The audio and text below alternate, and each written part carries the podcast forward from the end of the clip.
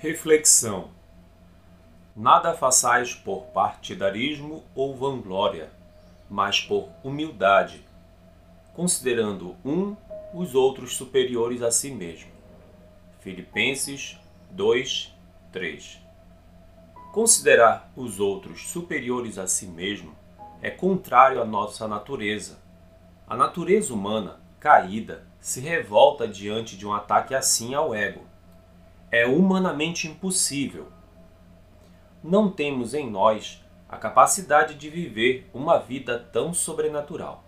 Porém, esta vida é divinamente possível. O Espírito Santo que habita em nós nos capacita a nos colocarmos em segundo plano para que os outros sejam honrados. Gideão ilustra nosso texto.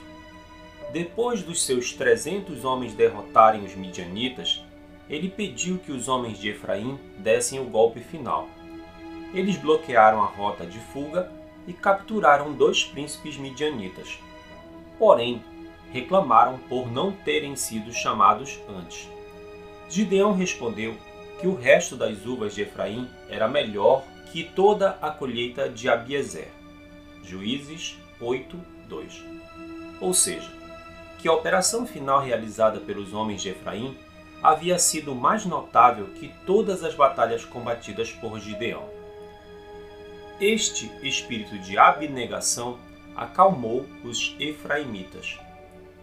Joabe demonstrou grande altruísmo quando aprisionou Rabá e então chamou a Davi para que viesse dar o golpe de misericórdia. 2 Samuel 12, dos versículos 26 a 28. Joabe ficou satisfeito, deixando Davi levar o crédito pela vitória. Foi um dos momentos mais nobres da vida de Joabe. O apóstolo Paulo considerava os filipenses melhores que ele mesmo.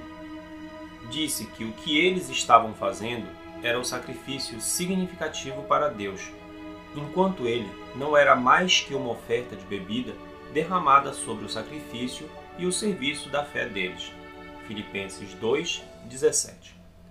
Mais recentemente, um amado servo de Cristo estava esperando em uma antessala com outros pregadores conhecidos, pronto para subirem ao palco.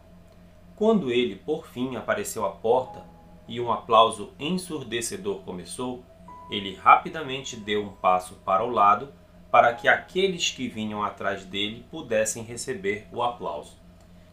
O exemplo supremo de abnegação é o Senhor Jesus. Ele humilhou-se para que nós pudéssemos ser exaltados. Tornou-se pobre para que pudéssemos ser ricos. Morreu para que pudéssemos viver. Tende em vós o mesmo sentimento que houve também em Cristo Jesus. Meditações Luz para o Caminho. Texto selecionado pelo pastor Mesquita da Igreja Presbiteriana de Macapá.